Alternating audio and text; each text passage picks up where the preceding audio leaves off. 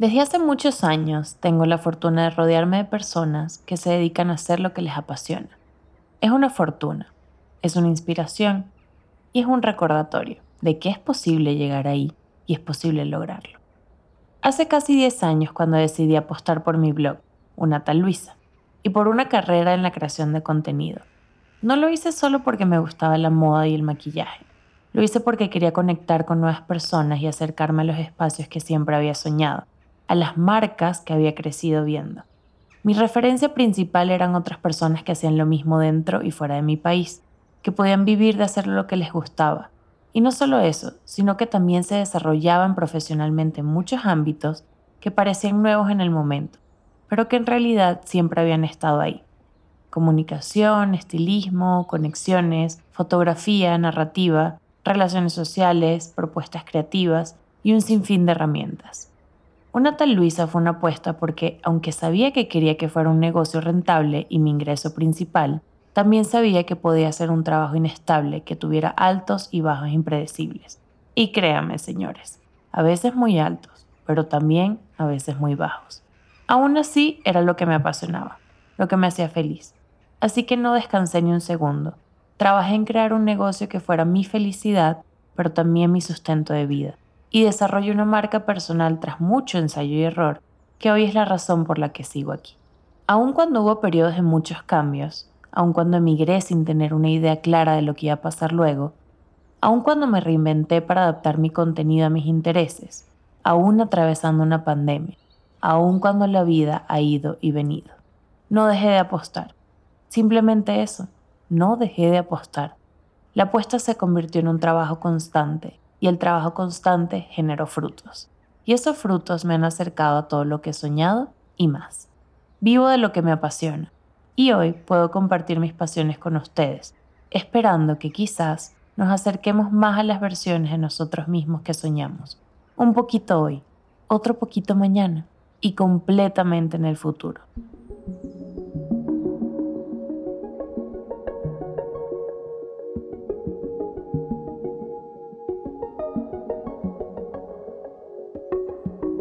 Mi nombre es Luisa Cárdenas y en el episodio de hoy de mi podcast tengo el placer de conversar con Cheryl Rubio, una gran amiga que es el claro ejemplo de que los sueños tienen el poder de hacerse realidad cuando tenemos el valor de ir tras ellos.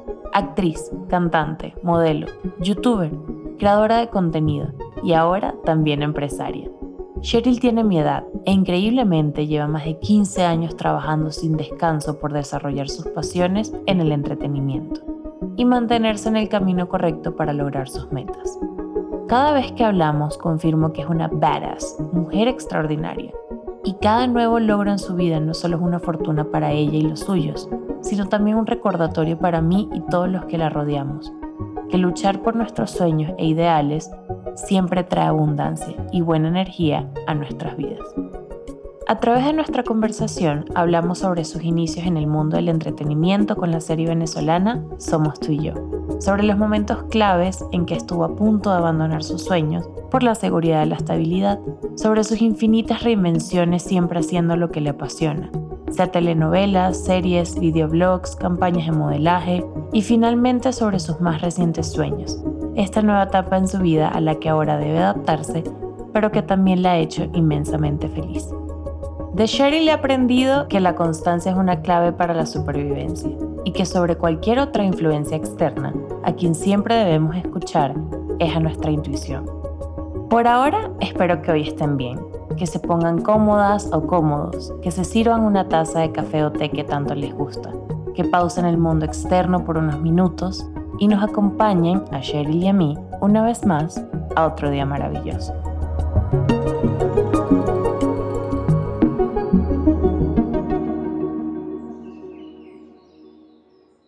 Antes de comenzar, quiero darte las gracias por estar aquí y escuchar semana a semana cada episodio de este podcast. Y sigo muy agradecida por tus comentarios, likes, descargas y por compartir este proyecto que nos ha traído tanta alegría y buena energía. Poco a poco otro día maravilloso va llegando más países como España, Chile, Argentina, Costa Rica, Canadá, y en cada rincón hay personas escuchando y compartiendo estas ideas, estas pasiones mías a las que les quiero dar una ventana. Las respuestas a cada episodio son inspiradoras. Sus mensajes contándome sus experiencias, las citas que publican en redes, llenan mi corazón y el de cada persona de este equipo. Como siempre, les pido que por favor no dejen de hacerlo, porque mientras una persona siga escuchando, yo seguiré creando. Y si escuchan más, entonces quizás el mensaje está llegando. Si quieres saber de qué manera puedes apoyar nuestro podcast, sigue escuchando, que al final del episodio te contaré un poco más cómo. Por ahora, quiero darle la bienvenida a mi amiga Cheryl Rubio. Hola She, ¿cómo estás, reina? Bienvenida a otro día maravilloso. Gracias por invitarme, la verdad estaba esperando que ya me invitaras. ahí, ahí en silencio estás así como que, mm, porque esto no ha pasado antes, ¿verdad? sí. no, bueno, eh, no había pasado porque es eso, estábamos esperando el tema indicado para invitarte. Y pues, ¿cuál otro que vivir de tus pasiones, no? Justamente eso, te conocí ya hace varios años y desde el primer momento que te conocí dije, wow, se ve que ama lo que hace, ¿no? Porque aparte lo hacías no solo con entrega, sino con, con mucho profesionalismo, todo, o sea, y yo tengo, te conocí en el ámbito pues más de modelo, y, sí. pero ya obviamente te conocía por, por actriz y cantante y todo, y, y, es eso, fue como magnético conocerte y, darme cuenta de, de, que cuando algo te apasiona y te gusta, pues instantáneamente le metes muchas ganas y queda bien bien, ¿no? Y eso es lo que yo percibí al conocerte. Entonces, queremos un poco que la gente que nos escucha hoy conozca más a profundidad de esto, más allá de la Cheryl que es hermosa y que fotografía increíble y que canta hermoso, que, que conozcan eh, pues también un poco las adversidades y lo que han sido los retos en el camino y cómo siempre los has superado porque tu pasión ha ido por delante. Sí, bueno, nosotros nos conocimos, que fue cuando empezaba, estaba haciendo lo de las fotos de Melado Correcto. Creo que eso fue, eso fue literalmente la primera vez que yo hice algo con una marca y que trabajé como modelo, porque nunca había trabajado como modelo para, para una marca. Y de hecho creo que era como embajadora. Claro. La verdad es que no me acuerdo muy bien, sí. Sí, sí, no. Hiciste tu línea de ropa hice una línea de ropa, me acuerdo que saqué como esta colaboración con ella. Fue, fue la primera vez que experimenté como esta otra área de mi vida porque digamos que venía haciendo más cosas de actuación y ya luego me salté como que a las novelas y bueno, me llamaron para hacer esto y, y, fue, creo que ahí empezó todo, la verdad. Y siento que ha sido un torbellino, o sea, yo no te he visto parar un segundo desde que te conozco y, y siempre eso, que la gente me dice, ay, wow, eres amiga de Cheryl, no sé qué, y yo sí, y y si te tengo que escribir es como varas, ¿no? O sea, es esta Gracias. chica que puede con todo. No, sí, es eso. O sea, siento que el que te conoce pues se da cuenta, ¿no? De, de cuántas ganas le echas, de cuánto trabajas, de que no es solo eso, o sea, lo que ves en Instagram y que todo es así como, ay, sabes, de, de telenovela justamente, sino que hay, hay, mucho detrás de la construcción de quién has sido tú.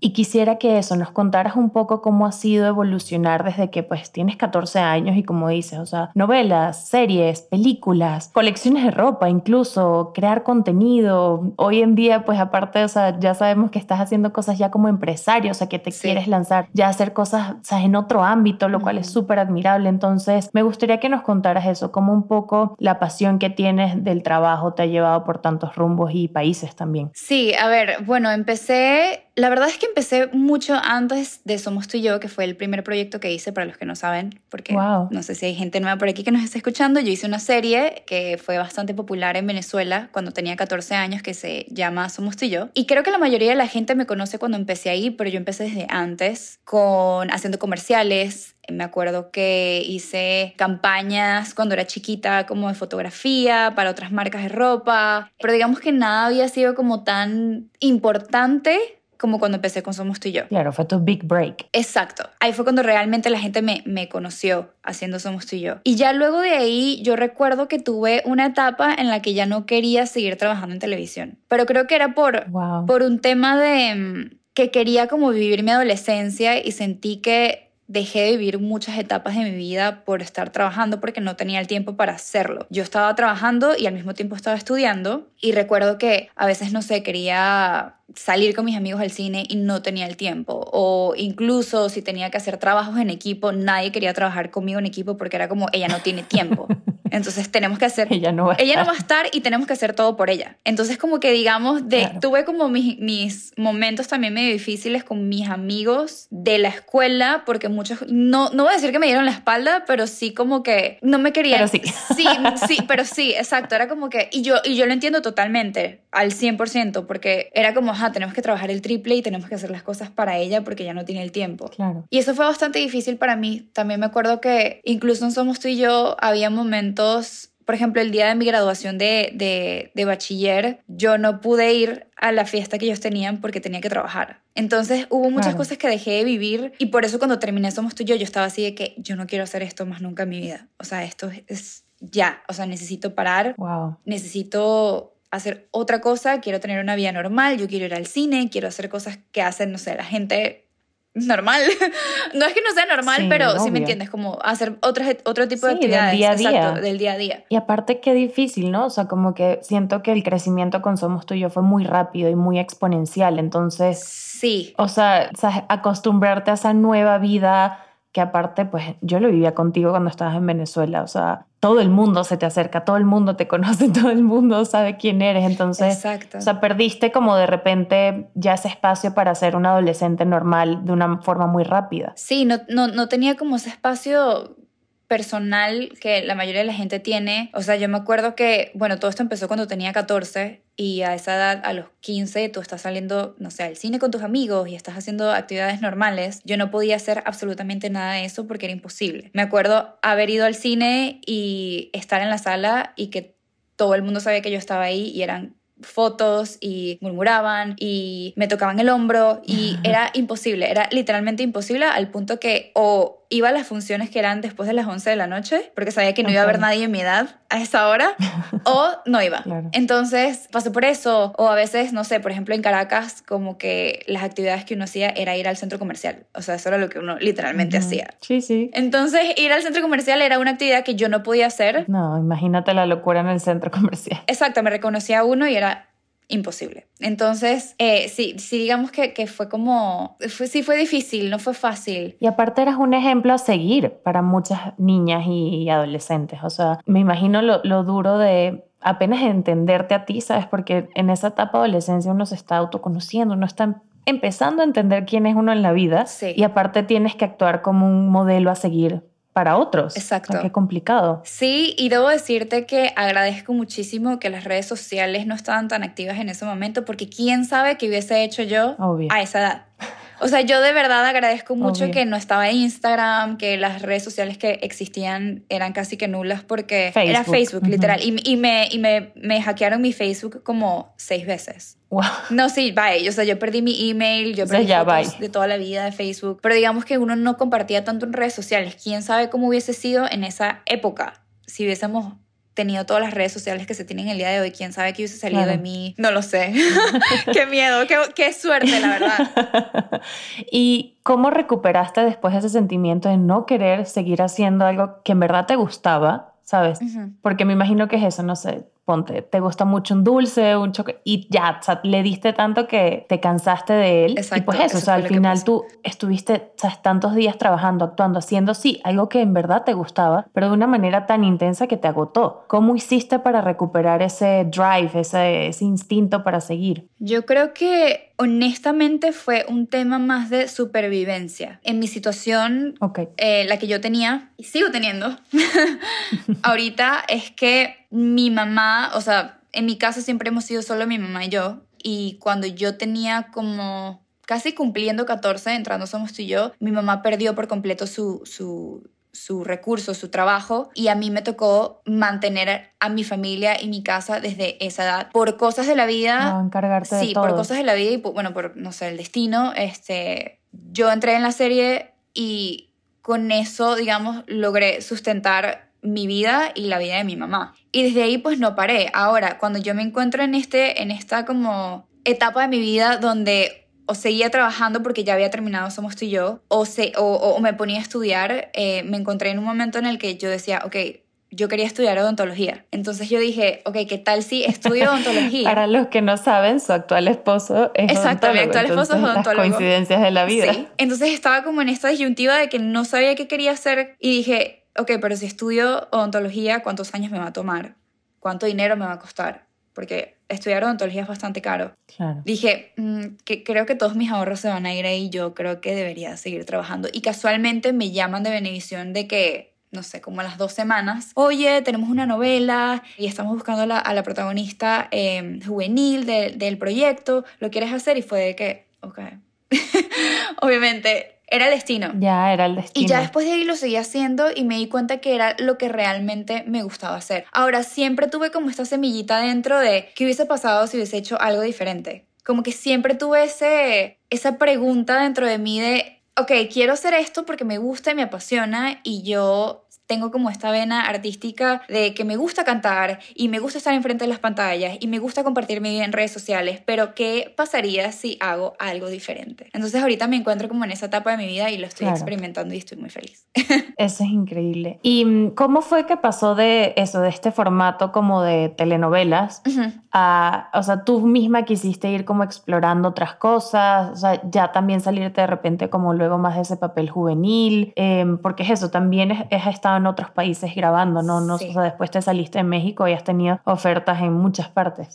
A ver, eh, cuando me fui a México fue también por una cosa de supervivencia. en ese momento, y yo imagino que obviamente aquí ya todos eso sí lo saben, Venezuela eh, pasó por un momento muy, muy difícil y demasiada gente joven se estaba yendo porque no veíamos un futuro de lo que sea que estábamos haciendo en Venezuela y como que nuestra única opción era lamentablemente salir. Entonces me vi como en, esta, en este momento en donde tenía que decidir o quedarme y seguir trabajando en Venezuela o irme a ver qué podía pasar en otro país casualmente. O sea, has tenido muchos momentos en tu vida de, de estas yes, ¿no? De un camino o el otro. Exacto. Y fue como, mira, ¿sabes qué? Me voy a ir a México, me fui a México, yo tengo toda mi vida viendo series, novelas, cosas mexicanas, el acento mexicano no me es difícil, lo sé imitar, yo me acuerdo que imitaba perfecto la voz de Belinda. y todo el mundo me decía, hablas igualito, y yo sí que es que ya estoy lista o sea, yo estoy lista. No creo que sea tan difícil. Me voy a México, llego a México. Bueno, Primero me fui a Ecuador porque entregué un proyecto en Ecuador. Exacto, pero eso fue muy cortito, fue como por tres meses y ahí fue cuando empecé mi canal de YouTube. Exacto. Eso, eso es importante eh, decirlo, que es como un mini paréntesis antes de irme a México. Y ahí fue donde yo empecé como esta, esta otra cosa que yo quería experimentar, que era todo el tema de las redes sociales, que era compartir mi vida a través de YouTube, en ese momento de Instagram. Sí estaba famoso, si se puede decir así, o popular. Sí, pero no había stories ni nada, o sea, no te daba como el espacio para compartir tanto, era foto y ya. Exactamente, entonces eh, digamos que muté a YouTube porque quería contarle a la gente toda la experiencia de lo que es mudarte a otro país, cómo es empezar de cero, amigos, todo el lo que conlleva mudarse, ¿no? Y ya cuando me voy a México, me voy con este trabajo que todavía no le estaba viendo los frutos, pero lo estaba disfrutando. Okay.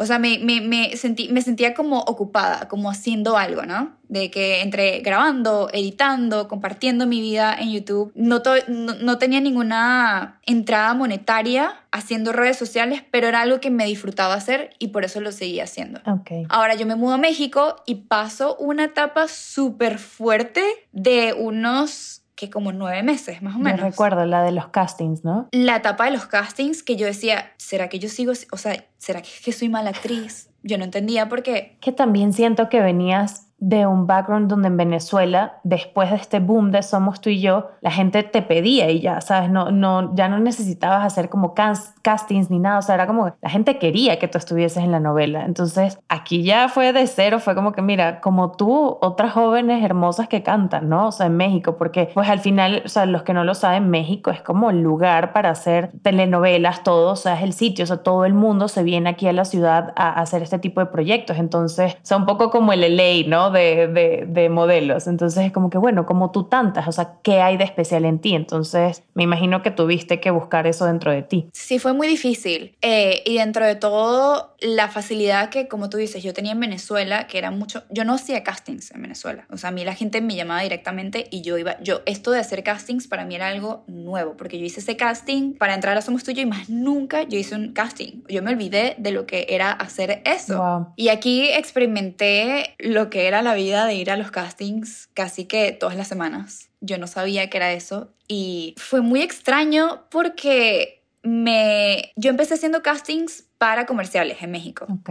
O sea, ni siquiera mm, novelas, ni series, ni nada ni siquiera novelas ni series y tengo un cuento demasiado chistoso que me acordé hace poco y no sé por qué nunca lo... Yo no me acordaba que esto había sucedido. Todavía no me habían salido castings para hacer cosas en televisión, pero sí estaba como inscrita en una agencia y yo estaba yendo a todos estos castings eh, para comerciales, que era muy chistoso porque mucha de la gente que estaba en los castings eran venezolanos. Entonces era como que, ¡Ah! la de Somastillo está haciendo castings para comerciales en México.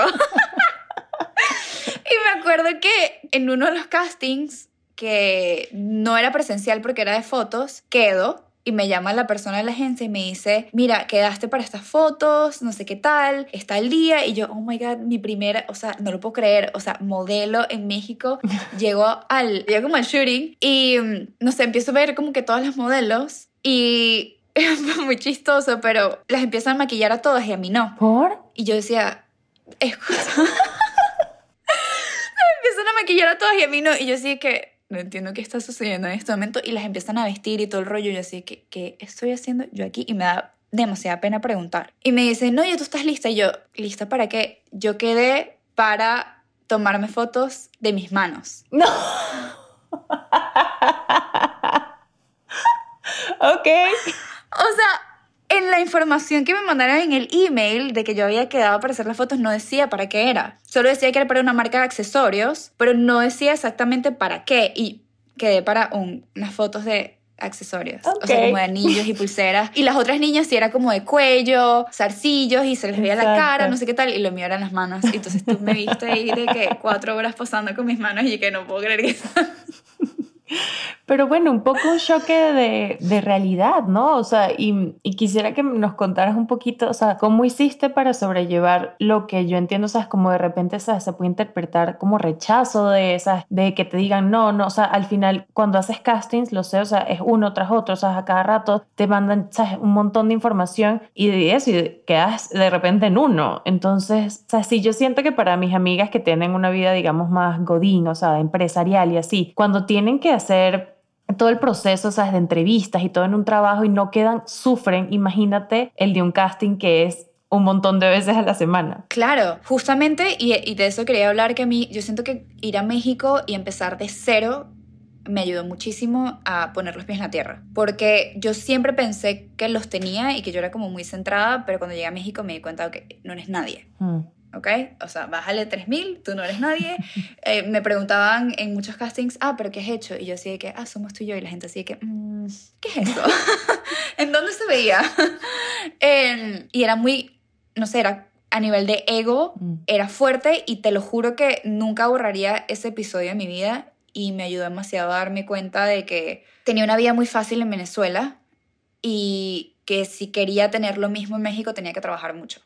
O sea, sí, sí tenía que, que, que echarle y, y, poner todo mi corazón y bajarle 3000 a, no sé, como a, a esa idea de, de, que yo tenía que todo era muy fácil y las cosas se me van muy sencillas. Y siento que me ayudó mucho, mucho, mucho, mucho a trabajar como en ese ego que en verdad no sabía que tenía. Claro. Y sí fue muy difícil los primeros meses al punto de que pensé que no era buena en lo que hacía y todo esto yo lo compartía en mi canal de YouTube. No era buena, no era lo suficientemente buena en lo que hacía y recuerdo que cuando ya tenía como 7, 8 meses más o menos, me llamaron de Venevisión y me dijeron que querían hacer una novela conmigo y yo lo acepté. Okay. Lo peor de todo es que yo me puse en una posición como, dije, me voy a poner complicada para que no pase. Entonces pedí que sí, una cantidad de cosas súper absurdas y lo aceptaron. Beyoncé. Y yo dije, wow. Oh, por Dios, me voy a tener que regresar, no lo puedo creer. O sea, yo decía, no tengo nada que hacer. O sea, yo me sentía como en este no, me estaba desesperada porque ya me estaba gastando todos mis ahorros en México. Otra vez se te pone la, la de pasión versus supervivencia, ¿no? Exacto, pasión versus eh, supervivencia. Y yo así, ¿qué hago? Yo acepté el proyecto, yo firmé el contrato y como a las dos semanas, me acuerdo que empezaron a haber muchos problemas en Venezuela a nivel político y dije, yo no puedo ir para allá. Yo dije, yo no, no puedo ir para allá porque uno, me da miedo y dos, yo tengo que ser fuerte. O sea, yo tengo que luchar por esto que quiero hacer y siempre en mis sueños, y yo recuerdo haberlo dicho en alguna entrevista cuando tenía 15 años que yo quería trabajar afuera, de que yo quería experimentar lo que era ser actriz afuera. Y dije, no, yo tengo que seguir luchando con esto, yo me voy a quedar. Te podrás imaginar el problema que fue después de haber aceptado un contrato.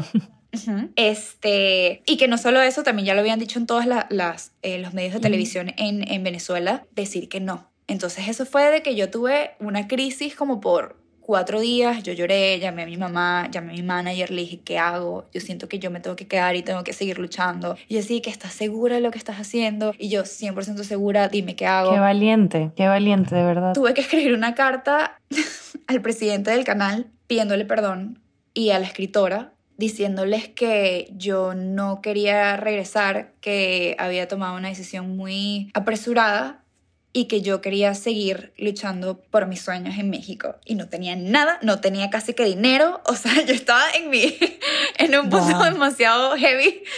Y no me respondieron, pero sí hubo mucha controversia en, en todos los canales de televisión diciendo de que mil cosas como, ajá, que se cree ella, cómo nos va a dejar así, cómo nos va a hacer esto, bla, bla, bla. Claro, tuviste que un poco también eso, asumir pues la responsabilidad de tus decisiones y de tus actos y era como, mira, o sea, mi sueño en este caso va primero y, y, también tus miedos, o sea, que es súper o sea, creo que hoy en día cualquier persona entiende que te dé miedo de repente regresar a Venezuela en ciertas posiciones, ¿no?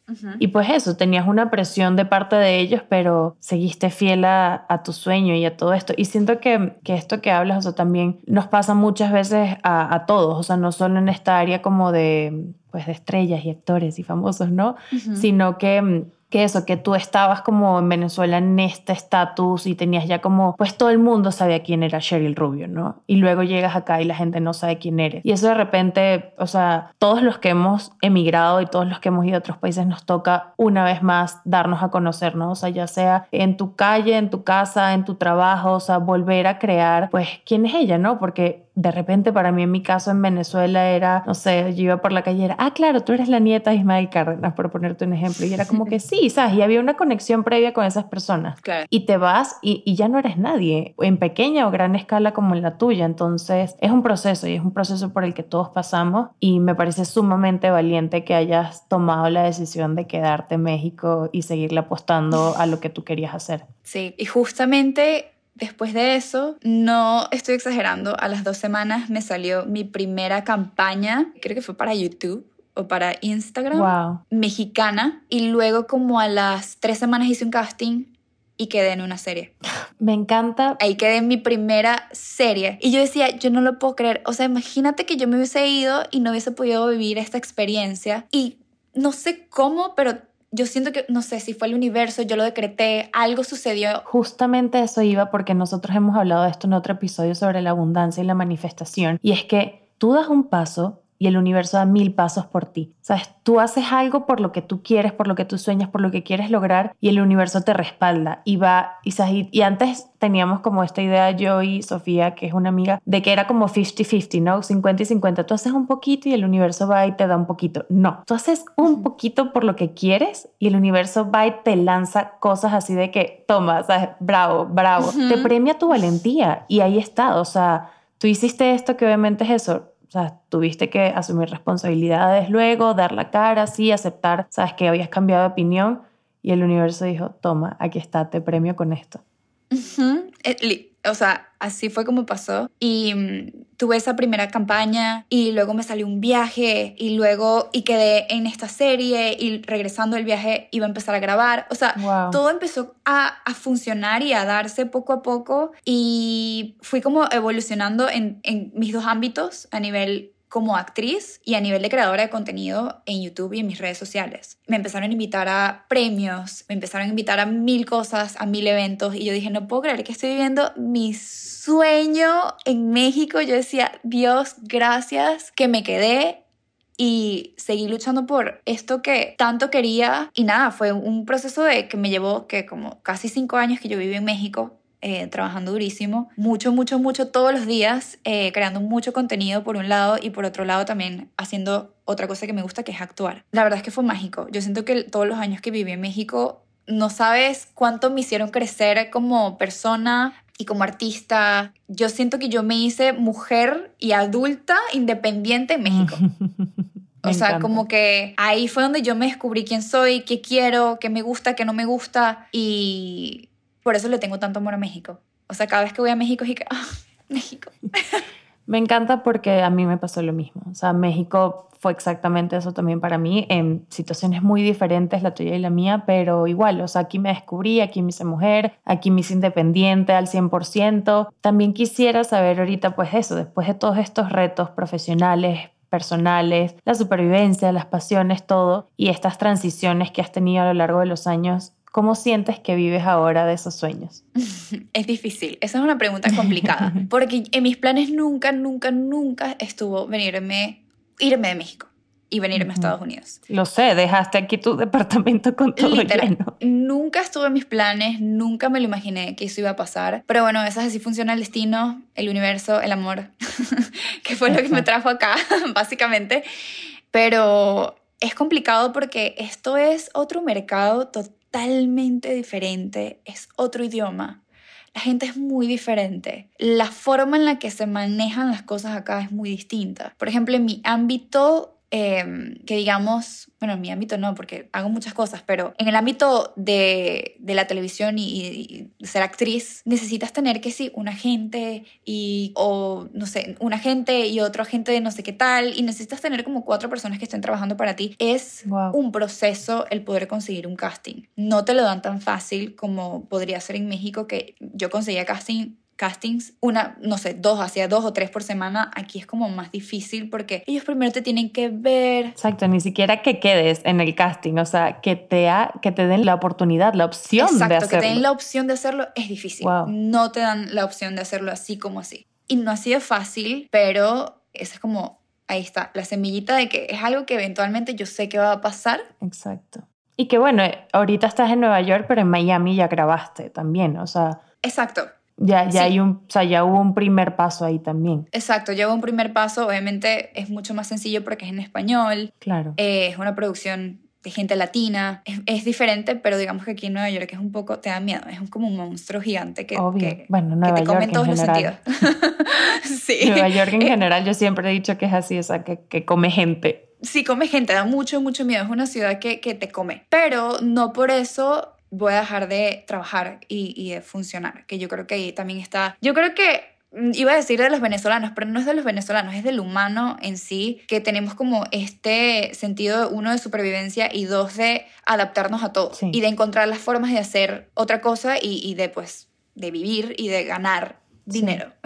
Tal cual. Entonces, yo acá en Nueva York, ahorita lo que estoy haciendo es que uno, me puse a estudiar mucho como el mercado, cómo funciona aquí el mercado, cómo es el tema de, no sé, de ser creador de contenido o cómo es ser el tema de ser actriz. Entonces ya por el área de crear contenido ya encontré mis formas y he estado trabajando con muchas marcas de acá poco a poco me estoy haciendo conocer, ya me están saliendo campañas de gente, digamos que más bien estoy trabajando más con campañas aquí que con México. Ahorita ya me deslinqué de México, creo que solo estoy trabajando con una marca mexicana y la mayoría que estoy haciendo es acá. Por suerte pagan súper bien, me dan muchísima paz. Pero por otro lado, como yo te dije, yo tenía esta semillita de qué pasa si hago algo diferente, que no sea solo actuar. Obviamente yo no voy a dejar la actuación, yo empecé a hacer castings de nuevo para trabajar sobre todo en México, que es lo más fácil ahorita para mí. Pero tenía esta semillita y entonces todo como estábamos diciendo, cosas de afirmaciones y de decretar. Yo lo había decretado hace mucho tiempo que yo quería tener mi propia empresa y que yo quería empezar, empezar mi propio negocio y ser empresaria. Y eso se dio este año. Ay, voy a llorar. Justamente, sí, justamente dos meses. justamente yo dos bien meses. llorona. Cada vez que tú me das una noticia, yo lloro. Tipo, eso. Ella se comprometió, me llamó y yo, o sea, llanto puro. Eso, qué cuchi. ¿Sabes que fuiste la única que lloró? Yo creo que ni mi mamá. ¿Qué? ¿Yo? O sea, Magdalena llorando. Yo me acuerdo. O sea, no sé, yo me, alegro mucho por mis amigas. Qué bella esa pues. imagen, qué bella. Pero bueno, lo que te estaba diciendo de que yo lo decreté, que yo dije, yo quiero ser empresaria, y me daba mucha risa porque yo decía, pero ¿qué voy a hacer? Entonces, obviamente, como que me senté a ver millones de cosas y no sabía realmente qué era lo que quería hacer y todo el mundo me preguntaba, pero, ah, pero ¿y qué quieres hacer? O sea, yo decía, no sé, algo. Yo sé que quiero ser empresaria y que quiero tener mi, propia empresa, pero no sé de qué. Finalmente las cosas se dieron, eventualmente les contaré cómo pasó y de qué se trata en lo que, en lo que estoy trabajando ahorita. Pero ha sido un proceso y una evolución hermosa que me estoy disfrutando al 100% y que me mantiene el cerebro ocupado, que es lo que más me gusta. O sea, yo soy una persona que yo no puedo estar en mi casa viendo televisión todo el día porque no funciona. Claro. O, o nada más, no sé yo amo a mi perrita, pero de que yo no, yo no sirvo para ser ama de casa. Obviamente hay gente que nació para eso y le gusta hacer eso, pero a mí me gusta estar activa, o sea, me gusta estar trabajando, generando mi propio dinero, no hay cosa que más me parezca, no sé, más sexy en una mujer y más, no sé, me gusta sentirme empoderada. Genial. Y lo sabemos. Sí, y, y, y yo no, o sea, yo no puedo vivir de alguien más, o sea, no, no puedo. Nunca lo has hecho, nunca lo has hecho y, y no está en ti. No, no está en mí, yo necesito, es que no puedo.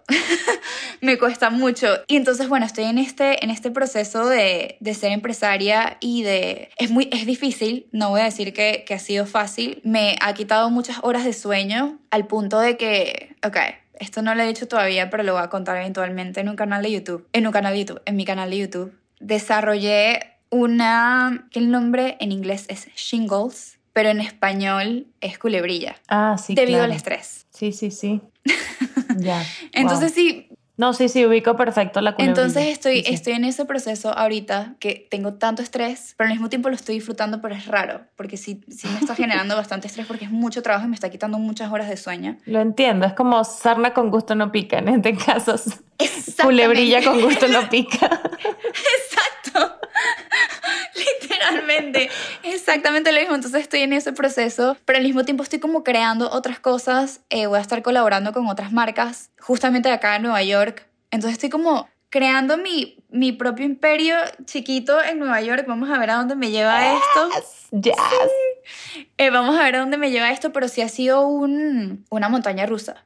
O sea, como que por momentos, obviamente me he preguntado, ¿qué estoy haciendo en Nueva York? ¿Será que me regreso y me llevo a mi esposo a México y nos quedamos en México? Porque, porque como te digo, porque aparte es feliz. lo mismo. porque amo Claro, porque uno, amo México, amo a la gente, y pero también tenía ya como que esta estabilidad que yo tenía en Venezuela, que era como todo fácil para mí, ya conozco a todas las agencias, ya conozco, tengo mi manager, ya he trabajado en varios proyectos, ya la gente me conoce. Era ese de, oh my God, tengo que empezar otra vez de cero y en otro idioma. Lo entiendo porque, aparte, lo entiendo porque eso, nosotros igual, ya estamos aquí establecidos, Andrés y yo tenemos cinco años acá y en dos oportunidades Andrés le han ofrecido grandes trabajos en Brasil.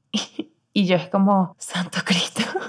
o sea, como que al final eso, o sea, las condiciones, todo se dan para que sigamos quedándonos acá, pero apenas tengo que pensar en, ¿what?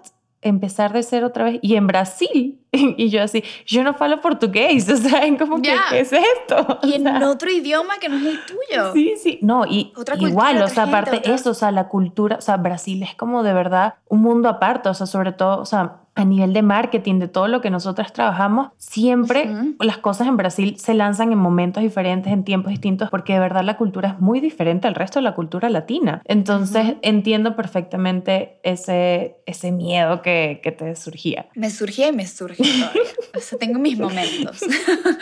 Eh, ahorita sí me siento mucho más estable a nivel laboral, creo que, que, me hacía mucha falta. Me tomó tiempo, pero también, bueno, pandemia. Entonces sí, ya ahorita sí me siento como más estable monetariamente, que eso para mí era algo muy importante. Una de las cosas que yo tenía aquí como meta en Nueva York era como quiero trabajar y ganar lo suficientemente como para saber que yo me puedo mantener sola, que yo puedo pagar mi renta, que yo puedo pagar mi comida, que yo puedo sin la necesidad de pensar en como en, en, en, tema de matrimonio, porque ya cuando obviamente te casas, digamos que puede que yo no trabaje un tiempo, puede que él no trabaje un tiempo y entre los dos, no, mi meta siempre fue como Sí, sí, si yo no estuviese en esta relación sentimental, yo igual puedo hacer todo y tener este mismo estilo de vida. Lo entiendo perfecto. Podría mantenerme Porque yo soy igual. Exacto, y eso era lo que yo estaba buscando. Gracias a Dios se logró. Estoy en, ese, en, ese, en esa etapa de mi vida. Pero ahora está otra etapa de mi vida que para mí también es muy importante, que es el tema de los amigos. Eso. Que yo en México, mira, tengo un gentío. están todas ustedes, o sea, y, tengo muchísima gente en México. Yo tengo muchos amigos en México, cosa que aquí en Estados Unidos y sobre todo en Nueva York es difícil. Sí, cada quien está en su mundo, en sus problemas, en, en lo mismo, en la supervivencia de vivir en una ciudad así, ¿no? en la supervivencia de vivir en una ciudad como Nueva York que te come. Aquí la gente no tiene el tiempo de estar saliendo a tomarse un café, el estilo de vida es muy distinto. Otra vez el tema de la cultura es muy diferente, es muy fácil para la gente y yo me he dado cuenta hacer nuevos amigos cuando tienes como el mismo background y el, mismo sistema de, no sé, por ejemplo, de, de estudiar, que es algo que te conecta, que es como que, ah, sí, yo fui a este college, ah, tú conoces a no sé quién, sí, entonces yo fui a este high school aquí y yo me crié en esta zona, ay, conoces al fulanito de no sé qué tal. Y a mí me hacen esas preguntas y que, amiga, yo ni fui a college, ¿sabes? Como que no, no tenemos esas cosas en común que a veces claro. así es como conecta con la gente y puedes empezar de cero a establecer una relación de amistad con alguien es muy difícil, es muy complicado. Tengo ya mis amigas acá, una que otra, pero no, no tengo todavía como ese círculo fuerte de... Sí, de repente esa red de apoyo como más formada, ¿no? Sí, obviamente tengo a toda la familia de, de, Luke, que es mi esposo, que son hermosos conmigo y me tratan precioso. Este, tengo a todos los amigos de él y a sus amigas, pero al final uno siempre quiere como también tener su propia burbujita que, que no esté relacionada con él necesariamente, no porque sea algo malo, sino porque es necesario también como uno tener su propio mundito también. Entonces, bueno, ahora estamos en, ese, en esa etapa. Claro, y poder también eso, o sea, de repente tener tu círculo para hablar en español y que te entiendan al 100%, o sea, tus chistes y tu manera de ser todo, porque yo siempre he sentido que uno es una persona en inglés y otra en español, ¿no? O sea, como que es diferente. 100%, yo soy dos personas diferentes. Sí, el humor es muy distinto, es muy diferente. Ahorita que fui a México fue decir que qué delicia que todo lo tengo que decir en español, no tengo que pensar en absolutamente nada. Me entienden, si hablo rápido, mi humor me lo entienden, es muy diferente. es muy distinto. Pero bueno, estoy segura que es eso. Al final, pues llegaste ya también justo antes de la pandemia, ¿sabes? Aparte Nueva York fue de las ciudades con más, ¿sabes? Clausuras de todo, la gente se aisló aún más estoy segura que pues ya este año irás abriendo y expandiendo aún más tu círculo, porque como te digo, eres muy magnética y desde el momento que te conocí, yo y cualquiera que te conoce, ¿sabes? Se enamora. Entonces, estoy segura que es cuestión de tiempo de que vayas consiguiendo pues tu propio mundo aparte del de él, tanto a nivel laboral como a nivel personal. Sí. Ya para cerrar, aunque quisiera quedarme horas aquí conversando contigo, como hacemos tú y yo en privado, me gustaría que les dejaras un mensaje a las personas que nos escuchan contándonos un poco o, dejándonos una reflexión sobre cómo seguir esa pasión a través de los años, ¿no? Pues ya estás en tus casi 30, igual que yo este año, y de repente no dejas de soñar, ¿no? Como dices tú, o sea, no, no, significa que haber logrado todo esto te quite sueños a futuro. Entonces, de repente, ¿qué sueña Cheryl para sus próximos 10 años y, y qué mensaje nos dejas a todos para seguir siguiendo nuestras pasiones. Ok. Ah, creo que sueños, quiero 100% establecerme mi empresa. quiero que se vuelva muy, muy, muy grande. Eso es uno, creo que de mis sueños más grandes en este momento. Se va a volver muy grande. Se va a volver muy grande. Hay que decretar, hay que decretar. Este es nuestro año. Este es nuestro año. Mira, lo sé, lo sé, lo sé. Este 2022 es. Em, yo creo que si algo he aprendido a lo largo de este tiempo es que uno, no tengas miedo de creer en ti, no tengas miedo de creer en tus sueños y lucha 100% por ellos. Otra cosa que he aprendido mucho es que si tú sabes que eres bueno en algo, no te conformes solo en ser bueno, sino que conviértete en el mejor. Porque alguien no va a comprar algo solo porque sea bueno, sino la gente siempre va a querer lo mejor de lo mejor. Entonces, en lo que sea que tú sepas que eres medianamente bueno, conviértete en el mejor de todos porque esa es la única forma de que te vas a poder vender a ti mismo y la gente va a poder creer en ti. Y también tienes que creer en ti para que la gente pueda creer en ti, porque si tú no crees en ti mismo, créeme que nadie va a comprar nada ni de ti ni lo que sea que estés vendiendo. Así que nada, yo creo que ese sería mi consejo. Cree mucho en, en, tus sueños eh, y lucha, lucha, lucha muchísimo. No es fácil, va a ser complicado al principio, pero vale la pena. Bueno, ya saben, apuesten por ustedes y por lo que creen, que aquí tenemos un gran ejemplo de que sí funciona. Sí funciona. Mil gracias, querida. De verdad, un honor tenerte. Sé que van a disfrutar muchísimo este episodio. Y pues yo te veo muy pronto, te veo muy pronto para que tengamos nuestra tarde de chicas aquí en México. Estoy emocionada. gracias por invitarme. No, de qué. Love you. Love you. Bye. Bye.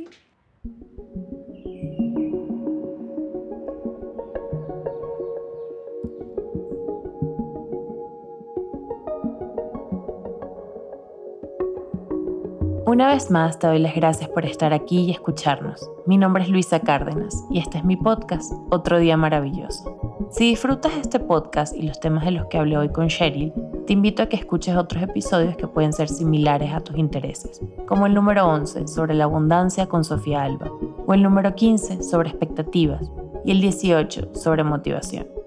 Otro Día Maravilloso es una producción independiente de Aticolab somos un equipo pequeño que trabaja todos los días por llegar a más personas, así que te agradecería muchísimo si pudieras apoyarnos compartiendo nuestros episodios en redes sociales, siguiéndonos en Instagram y en TikTok como arroba maravilloso, suscribiéndote desde la plataforma en que lo escuches, sea Spotify, Apple Podcasts, Amazon Music o Google Podcast, siguiendo mi canal de YouTube y dejándonos una reseña y valoración. Estos pequeños aportes ayudan inmensamente a este proyecto así que infinitas gracias. Como siempre, René Andrade mezcla el sonido y compone la música que escuchas en este momento desde Madrid, España. Gaby Chesín Estrada diseña toda la hermosa imagen que nos acompaña desde Buenos Aires, Argentina. Claudia de Lima crea todo el contenido de TikTok que sigues en nuestras redes desde Caracas, Venezuela. Y Oriana Mata produce cada episodio conmigo desde Monterrey, México, para que semana a semana podamos seguir creando un contenido más cercano a mis pasiones, pero también más cercano a ti. Espero que estés teniendo una bonita mañana, tarde o noche. Y nos vemos de nuevo en el siguiente episodio. Bye, besos.